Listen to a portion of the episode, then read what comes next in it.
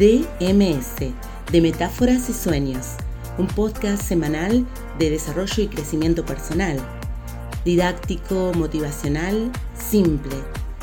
Una historia, un desarrollo, una práctica, una oportunidad para crecer, un entrenamiento al alcance de tu mano.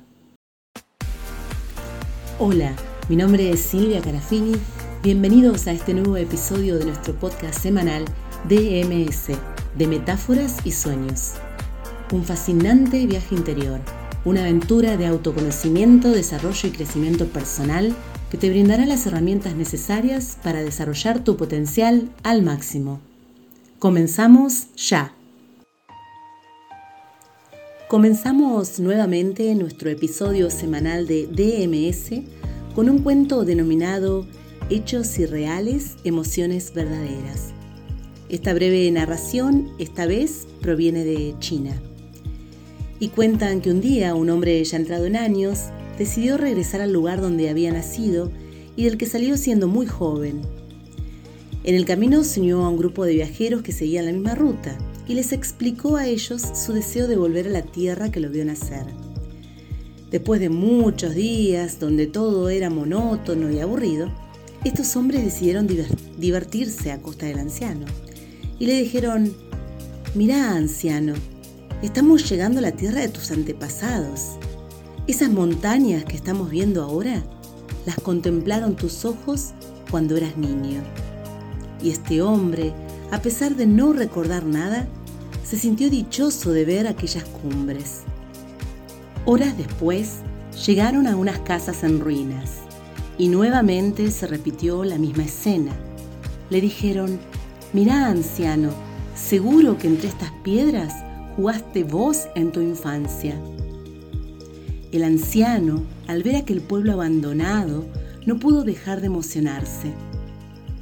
Un poco más tarde llegaron al cementerio y, continuando con la broma, volvieron a decirle, mira estas tumbas, aquí con seguridad están enterrados tus padres y los padres de tus padres. Al oír estas palabras, el anciano no pudo contenerse y estalló en lágrimas. Arrodillado frente a aquellas tumbas, aquel hombre ya mayor le venían a la memoria mil y un recuerdos de su niñez. Viejas y añoradas sensaciones le inundaban el corazón y la nostalgia invadía su alma con un caudal de emociones. Viendo aquella escena, los viajeros se compadecieron de este hombre y acordaron decirle la verdad. Sentimos decirte esto, pero la verdad es que queda aún mucho camino hasta que lleguemos a la patria de tus antepasados. Quisimos hacerte esta broma solo para entretenernos. Te rogamos aceptes nuestras disculpas. El anciano se levantó en silencio, recogió sus cosas y retomó el camino. Llegada la noche y ante el mutismo del viejo, sus compañeros de viaje volvieron a expresarle su pesar por la broma. Apreciado amigo, le dijeron, tu silencio nos produce un hondo pesar. Volvemos a pedirte perdón por nuestra conducta. El anciano respondió, mi silencio nada tiene que ver con la conducta de ustedes, que ya he olvidado. Mi silencio se debe a que no he encontrado aún respuesta a una pregunta que me ha estado atormentando desde que me han confesado la verdad. ¿Cómo es posible que haya emociones verdaderas cuando éstas provienen de hechos falsos?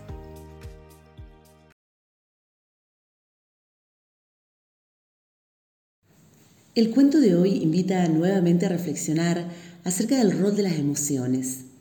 Como decía el anciano en el cuento de hoy, ¿Cómo es posible que haya emociones verdaderas cuando los hechos son falsos? Me parece fundamental poder debatir acerca de este tema una y otra vez. Las emociones, su impacto, sus consecuencias, todo esto es recurrente en tu vida, en la mía. Es más, uno de los primeros podcasts que hice tenían que ver con este tema. Y fueron surgiendo nuevas preguntas. Número uno, ¿qué lugar o rol ocupan en tu vida las emociones? Número dos, ¿qué son las emociones, los afectos y las pasiones? Número tres, ¿por qué es importante hablar acerca del tema? Antes de comenzar es importante que sepas que todo lo que sentís es bueno y genuino y que es posible aprender a manejar las emociones. Antes de reflexionar acerca del mundo afectivo emocional, es decir, acerca de los afectos, las emociones y las pasiones, creo que puede resultar oportuno comenzar con algunas breves definiciones que te permitan ver con más claridad los significados o conceptos de emociones, afectos y pasiones. En el diccionario de la Real Academia Española nos encontramos con las siguientes definiciones. En primer lugar, las emociones son definidas como alteraciones del ánimo intensas y pasajeras, agradables o penosas, que van acompañadas de cierta conmoción somática. En segundo lugar, se alude al concepto de pasión en directa referencia a su etimología como acción de padecer, por último, los afectos son definidos como cada una de las pasiones del ánimo, como la ira, el amor o el odio. Es imprescindible entonces reafirmar que padecer algo no debe entenderse necesariamente en sentido negativo, como cuando se padece una enfermedad o un insulto, un momento penoso o alguien demasiado molesto. En su sentido más básico y lineal, puede entenderse sencillamente como verse afectado por algo. Tal vez lo más opuesto al padecer sea el hacer. Es verdad que las cosas que haces brotan de tu voluntad y libertad, es decir, son generadas por vos, por ejemplo, cantar, bailar, correr, hablar o callar. Por el contrario, las cosas que padeces son aquellas que te suceden involuntariamente, por ejemplo, llorar, enojarte, tener miedo, y es precisamente aquí donde aparece toda tu dimensión afectivo-emocional y el mundo de las pasiones. Puede decirse que las emociones y las pasiones son un conjunto de sensaciones y alteraciones del ánimo que, a pesar de ser padecidas involuntariamente, forman parte de vos, de tu personalidad. ¿Cuáles son estas sensaciones o alteraciones del ánimo? Tal como lo señala con mucha claridad la película de Disney Pixar Intensamente, tradicionalmente se reconocen cinco emociones de carácter primario. Número uno, ira o enojo. Número 2, alegría. Número 3, tristeza. Número 4, asco o aversión. Y número 5, miedo. Que sean primarias significa que todas las demás emociones pueden entenderse en referencia a una de estas. Por ejemplo, la venganza está relacionada con la ira. El desánimo, la melancolía y la angustia hacen referencia a la tristeza. Y la ansiedad tiene que ver con el miedo. ¿Cuál es el propósito o el fin de las emociones? Ahora te cuento. Por un lado, el mundo afectivo emocional tiene la función clarificadora de ayudarte a entender lo que te pasa. De hecho, al ser involuntarias, las emociones y pasiones son altamente genuinas, es decir, expresan de forma directa cómo te afectan las cosas que te suceden. Esto significa que si vos no elegís qué cosas te enojan o te entristecen, entonces los sentimientos de enojo, o tristeza frente a determinadas acciones son señales claras de que hay algo concreto de estas realidades que te está lastimando. Por lo tanto, cultivar una actitud reflexiva sobre tus emociones y pasiones te permite identificar con más claridad las verdaderas razones de tu dolor, angustia o malestar, ya que todo esto atenta contra una vida plena y de calidad. Muchas veces puede que hagas un análisis superficial de lo que te sucede quedándote en la emoción o pasión concreta que estás experimentando, en lugar de entenderlas como señales que refieren a una cuestión más profunda, es decir, como mecanismos preparados para identificar las cosas que te hacen felices y las que te lastiman. Esto sucede, por ejemplo, cuando te enojas porque te enojas o te entristeces porque estás triste, es decir, cuando te mostrás molesto o molesta por lo que sentís. Para realmente aprovechar toda la riqueza del mundo afectivo emocional, debes aprender a trascender lo que sentís para descubrir lo que genera esos sentimientos.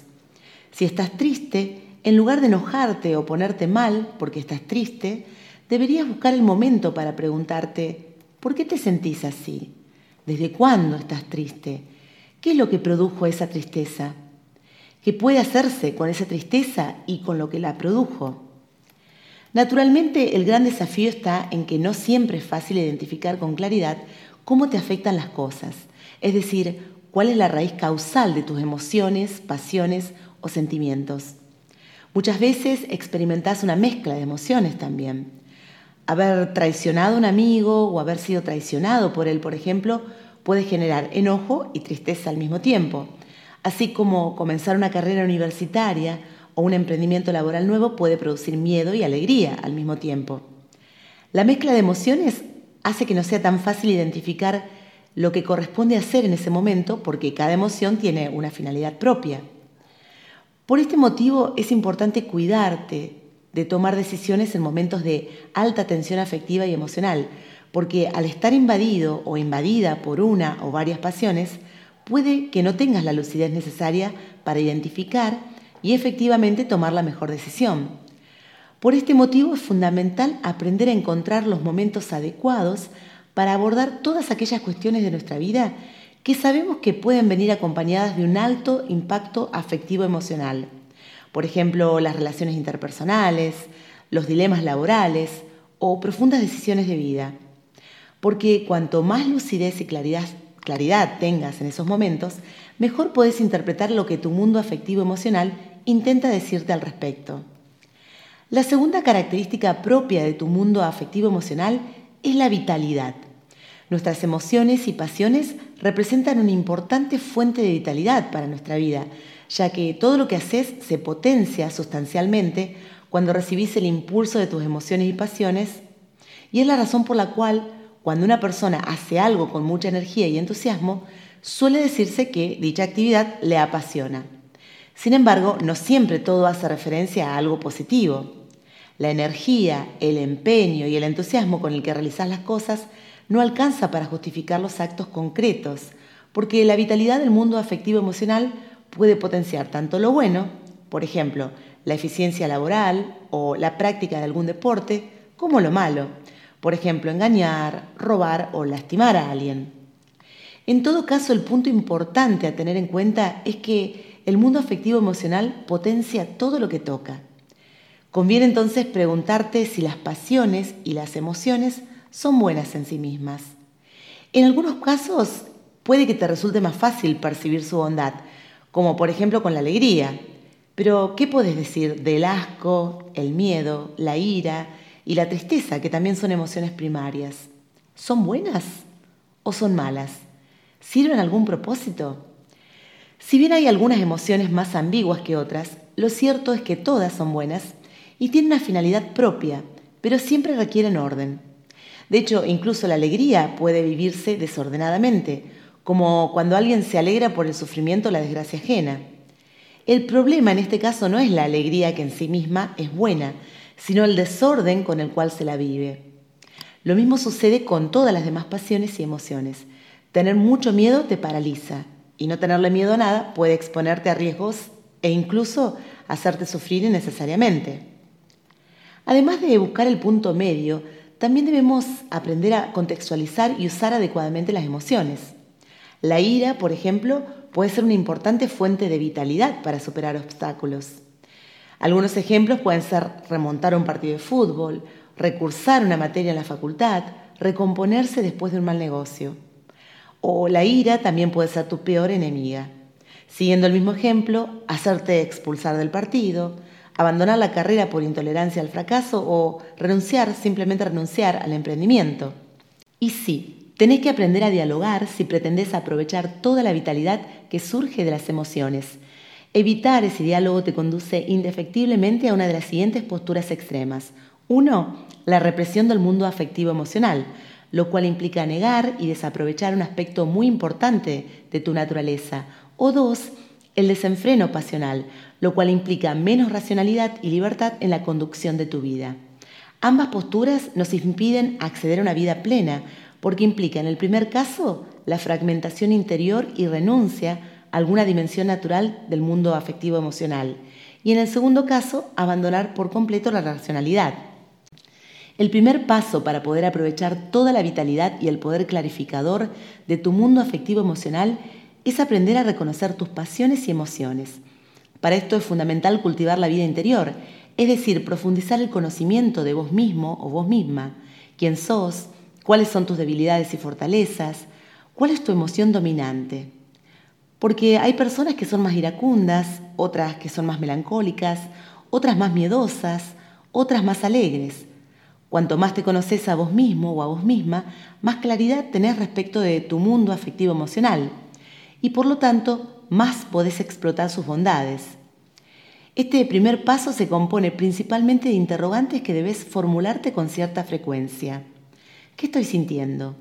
¿Por qué me siento así? ¿Qué puedo hacer con lo que siento? ¿Cuán recurrente es este sentimiento en mi vida? A este reconocimiento de tus emociones le sigue el desafiante proceso de aceptación, el cual presenta al menos dos dificultades. Por un lado, la aceptación auténtica implica asumir como propias no solo, tus virtudes y fortalezas, sino también tus debilidades, sombras y limitaciones. Aceptar que tu mundo afectivo emocional no siempre responde a lo que te sucede como te gustaría no es una tarea fácil, ya que implica mucha humildad, paciencia y misericordia con vos mismo o vos misma. La segunda dificultad de la aceptación de uno mismo tiene que ver con evitar confundir la aceptación con la resignación, la laxitud o cualquier tipo de actitud de renuncia a querer mejorar o cambiar. Aceptar no significa necesariamente conformarte. Por ejemplo, aceptar que sos una persona sumamente iracunda, que se enoja de forma desmedida todo el tiempo y por cualquier cosa, no significa conformarte con esos comportamientos, no implica considerarlo bueno o incapaz de ser mejorado. Por el contrario, la adecuada aceptación de vos mismo o vos misma es una combinación de una mirada paciente y humilde sobre tu persona, una mirada capaz de reconocer que sos imperfecto o imperfecta, limitado o limitada, con una fuerte convicción de que podés cambiar y mejorar, porque tu vida en gran medida depende de vos. La aceptación debe llevarte a buscar tu mejor versión.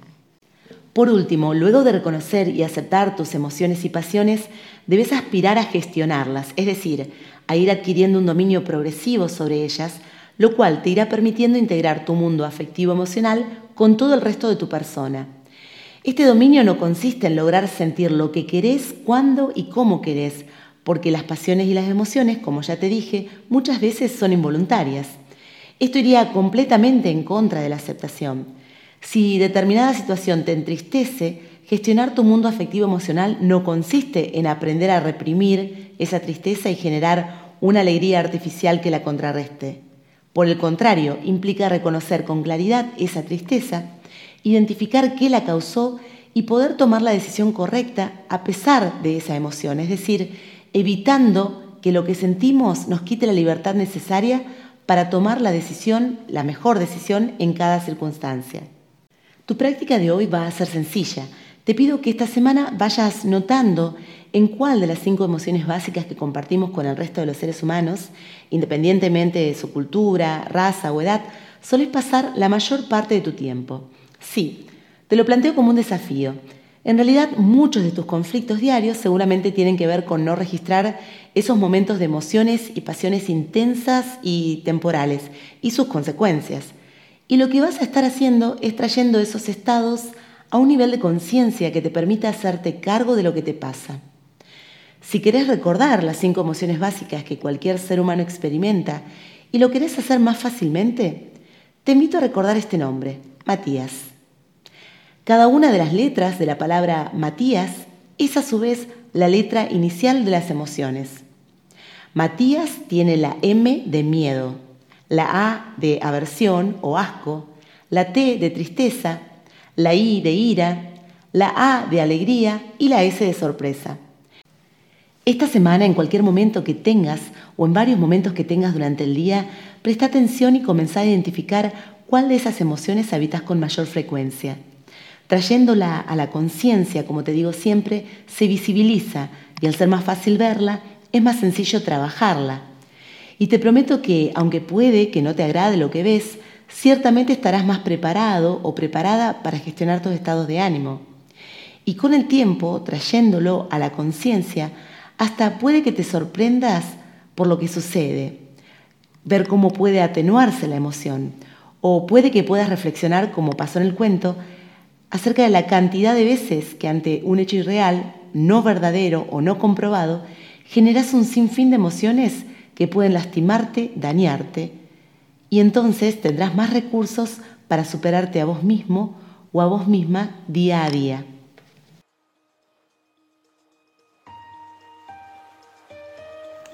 Y así cerramos entonces este capítulo de hoy, recordándote como siempre que cada día nuevo de vida es una oportunidad y un regalo para diseñar y planificar la vida que soñás. Sí, es posible, sos capaz, te lo mereces.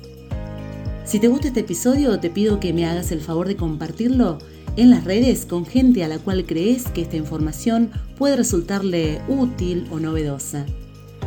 Nos encontramos la próxima semana en este espacio denominado DMS, de metáforas y sueños.